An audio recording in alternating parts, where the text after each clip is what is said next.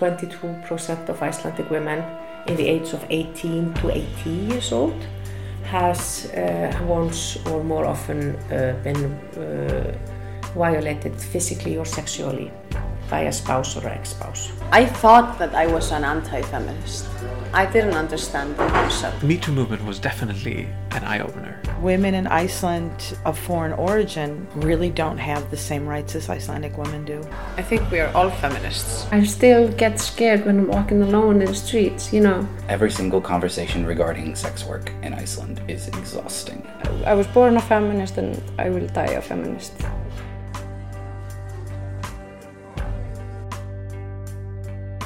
Episode 3 Icelandic Feminism History Part 2 From Generation to Generation. Life of a fight is made of transmissions.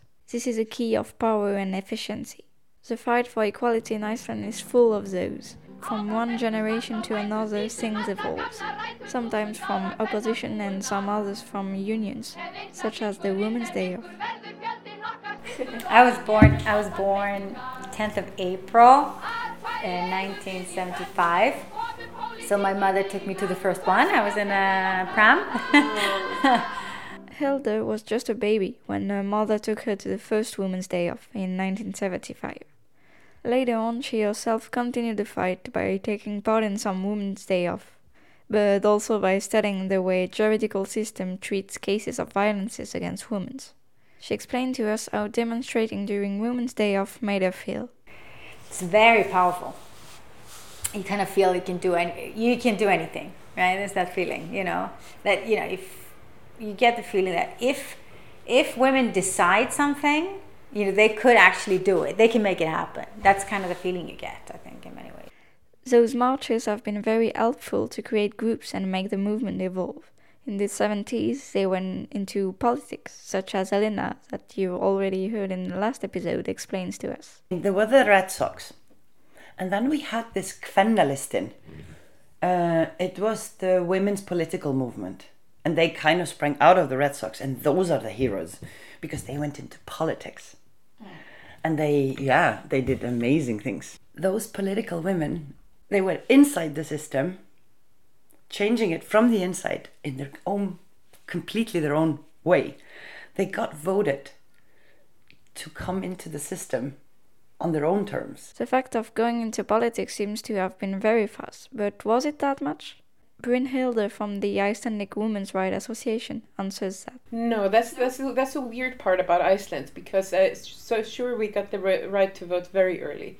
We got the first woman elected to parliament very early in 1920, uh, uh, but uh, but sort of like the early gains that we got, they didn't translate into uh, into um, immediate progress. So by the 70s, when women went on a strike in 1975, we were incredibly backwards compared to the uh, other Nordic countries, which are, are like our, our that we try to compare ourselves to. So by 1975, the other Nordic countries had like maybe 20, some 20, 25 percent of uh, of people in parliament were uh, women. We had five percent. We had uh, there were only three women in the Icelandic parliament. Sort of like during the uh, since 1920 until 1983, uh, there were never more than three women in parliament. Sometimes it was one, sometimes it was two.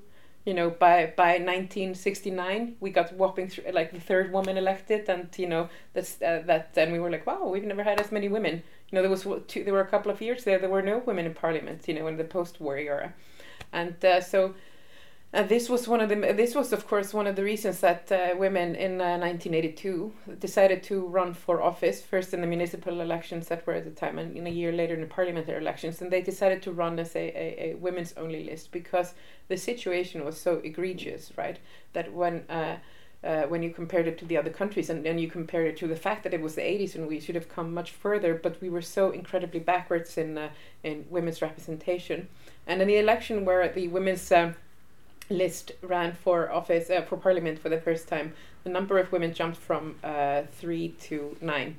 So uh, like it they, it tripled. So it went from five percent to fifteen percent, and we kept on growing in the uh, decades after that. Not all of the women that were elected in 1983 were elected from the women's list, but what happened as soon as the women's list decided to run for office, other parties started adding uh, women to the list. So it had like a, multipl- a multiplication effect. But uh, so so that's and and so that's really and it was at that time it was sort of like a, when you look at the history of Iceland for the past forty years, it's only when women start to become very uh, become represented first represented and then more equally represented in, in parliament that you see that you start to see uh, the the uh, passing of legislation that has a, a, real and meaningful and fundamental effect of on uh, gender equality and how we uh, affect change. So, for example, uh, we, despite sort of like despite since 1983, we've had the continual increase of uh, of women in parliament.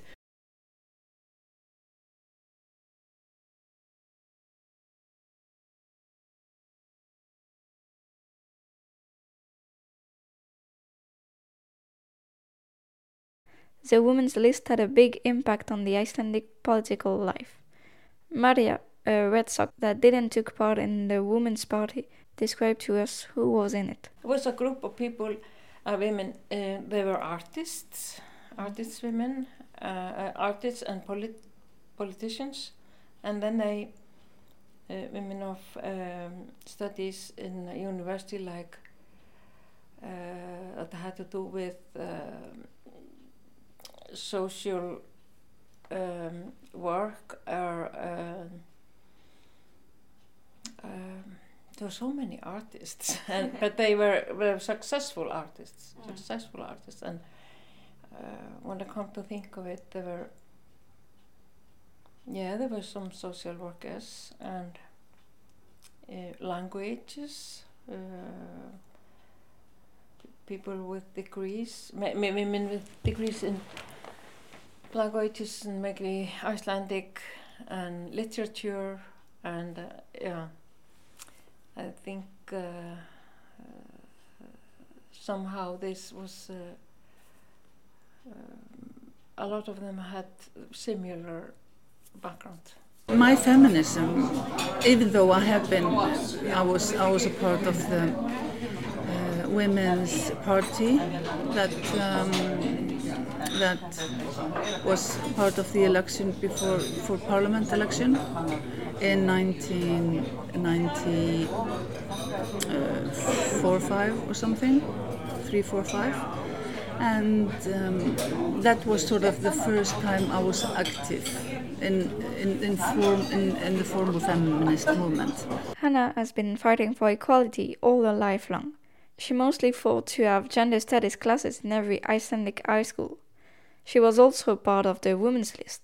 At that time, I was uh, I was um, about just 30, 30 something, and uh, well, I was not in the front line, uh, as you can say, but I mean, this was just an a, a group of women. Many of them were Red Sox. Um, and I would have been a Red Sox if that was my but that was not my time. Sort of, I was too young. Um, this feminist sort of uh, well, it was a party. Uh, um, we were that was more more left-wing politics, polit- political women, and uh, I mean, the reason for the for the, you know, going into politics was that they felt, or we felt, that things were not processing as well as they should be, and women were not getting promoted in within other political, traditional political parties. And I mean, just by by the Women's Party existence, had an influence on the other parties. Of course, they didn't want to lose all the women, so they started promoting women within their ranks. Uh, but uh, I mean, it was it was a great movement, and they did a lot of good, both formally and informally, by existing and by their work.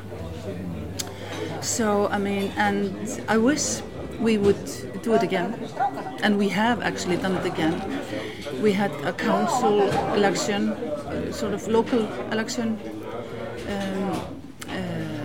Was it? Two years ago, or yeah, and uh, then we, some women got together and we we took part in the election. Didn't go very well, but still, we we showed the other politi politicians that there is there is uh, grounds. It is grounds for all feminist, all women uh, political party in Iceland and knowing that has influence you know. That being general knowledge we having pronounced us as being willing to take part in politics it, that will have influence you know on the other parties.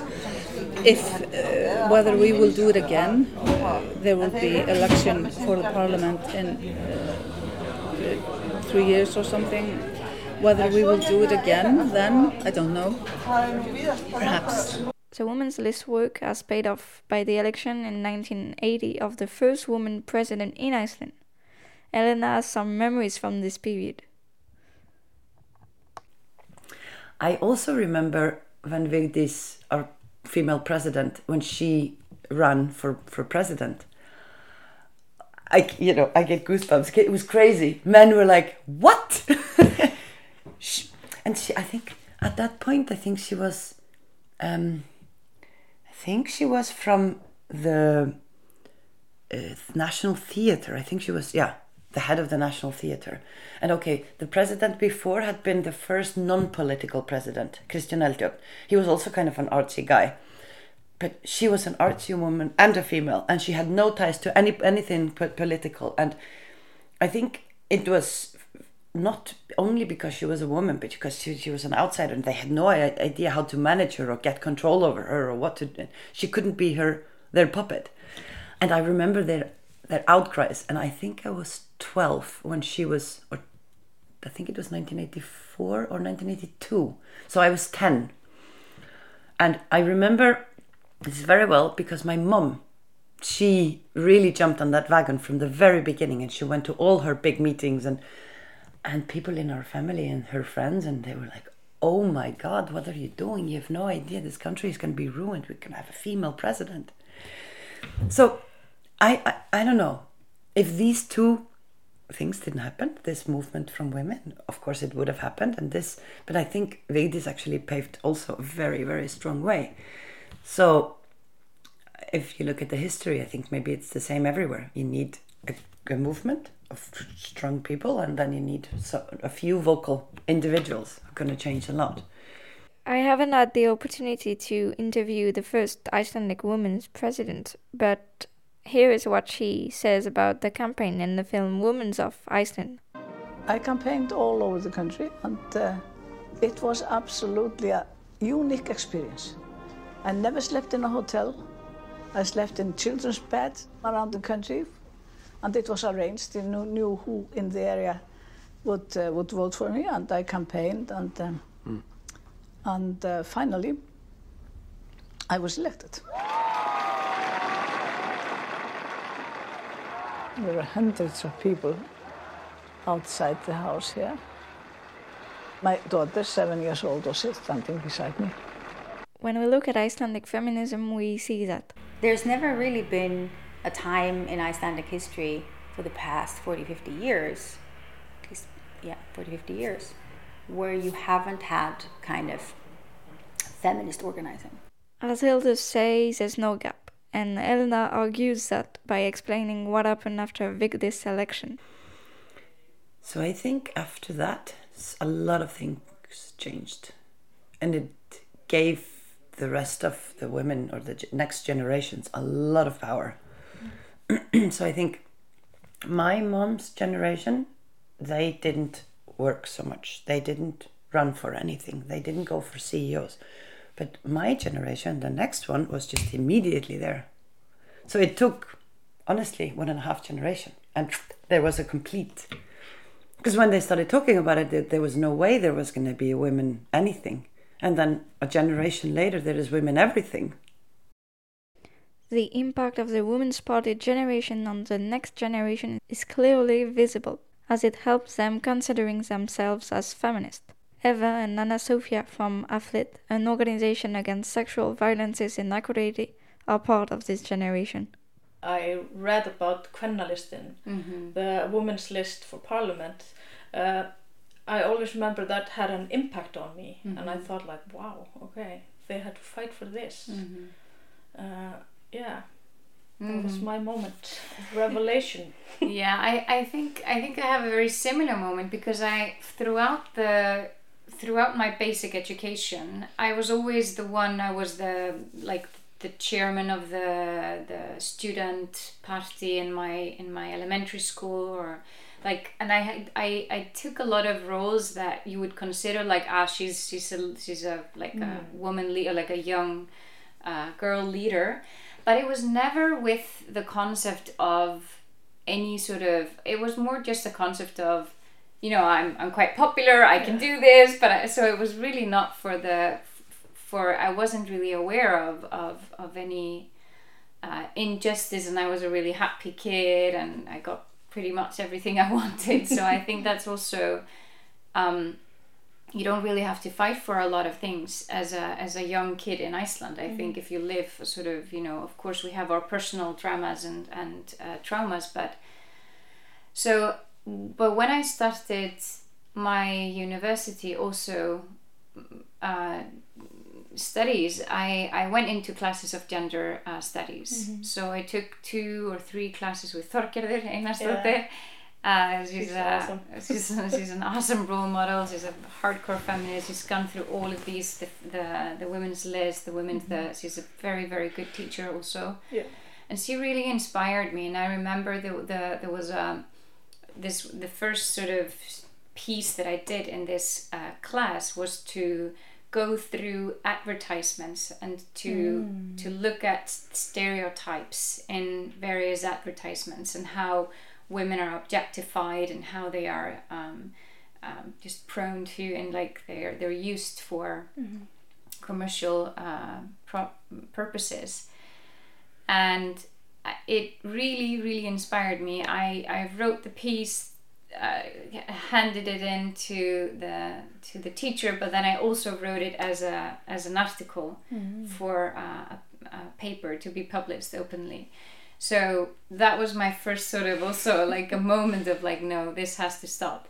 And my um, boyfriend now my husband he he really he had like a sort of I went through like a phase where I was angry for a long time Mhm. because I also felt like not to him but to the world. And he was always like are you sure you want to continue with this this because you're really always angry. And I was just like no but I'm angry because I haven't been angry for a really long time and I need to be immensely angry now for for a bit you know Yeah. for for a part of of this semester at least but uh, yeah i think and then this critical thinking then continued and it really it really um, helped Both of them also explains how important it is to look back. you can disagree or agree with me uh, uh, about how these very prominent women in Iceland, we have Bríet Bjarnhéðinsdóttir, we Mhm. have a lot of really known names about women that we know who changed history Mhm. for us, and they went through hell doing it. I think it's always very uh, interesting because uh, the women's list, Mhm, Kvennalistinn, mhm.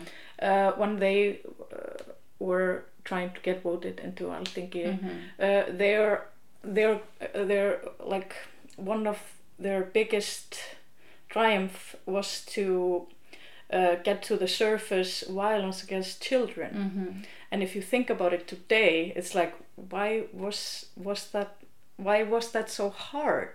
It was very hard for them to get that recognized out of under the couch, like Mhm. to the surface. Mhm. Uh, and when you think about it, it's not that long ago. No. That's the thing. So we can't stop fighting with It was just in the 70s. Yeah, it was just in the Yeah. 70s. Where you couldn't talk about violence against children or Mhm. violence against women, domestic violence. Mhm. Uh, and I, I remember when I was studying, I, I read about this and I thought, wow, Mhm. this was only like 30 years ago when, it was, Mhm. when I was studying. 30 years ago, women were fighting for this. Yeah. And it always baffles me. It's such such a short, short time ago, so we can't stop fighting for the right. Mhm. And I think this is a very good example, and it brings us maybe also the example of we have the first women president, which I think is has to be a role model for each and every girl and women in Iceland. And um, and when she was elected, she went through very similar sort of. She she was asked if she was able to be a president because she was not married, and then she Mhm. was asked if she was able to be a president because she had gone through um, Yeah. now because she had breast. Uh, Um, s- one of like one she had one breast taken because she had got cancer Yeah. and then it was really actually a question from the the public and the media like do you think you can be a president you don't have to and so a lot of things like this i think we have sort of come to realize which we now today think this is silly it's silly to ask but it reminds us that today we are still fighting for things and there are groups in iceland there's a growing group Mhm. political uh, group that thinks that a lot of those things that women are fighting for is silly today. And then I keep reminding myself and reminding people around me, like, oh, but remember that Mhm. 20, 30 years ago, people thought that what we were fighting for then was something that you shouldn't be talking about, but now is considered very um, uh, real and, and something that is uh, um, like hvernig segir maður, bara svona eðlilegt, normal to, Yeah. to, to have. So I, I think yeah, I think like in 30 years, We'll there's going to be a girl that is uh, studying. Exactly. And she's going to look back to this time, and our goal is uh, to fight against rape culture. Exactly. I think that is our biggest. today. Yeah. Yeah. And then she's going to look back, hopefully. Yeah. She's going to look back and say, wow, imagine that they had to fight for this, Yes. but they did it. And now I have more rights. Yeah. I really hope that's going to Yeah, be there. me too.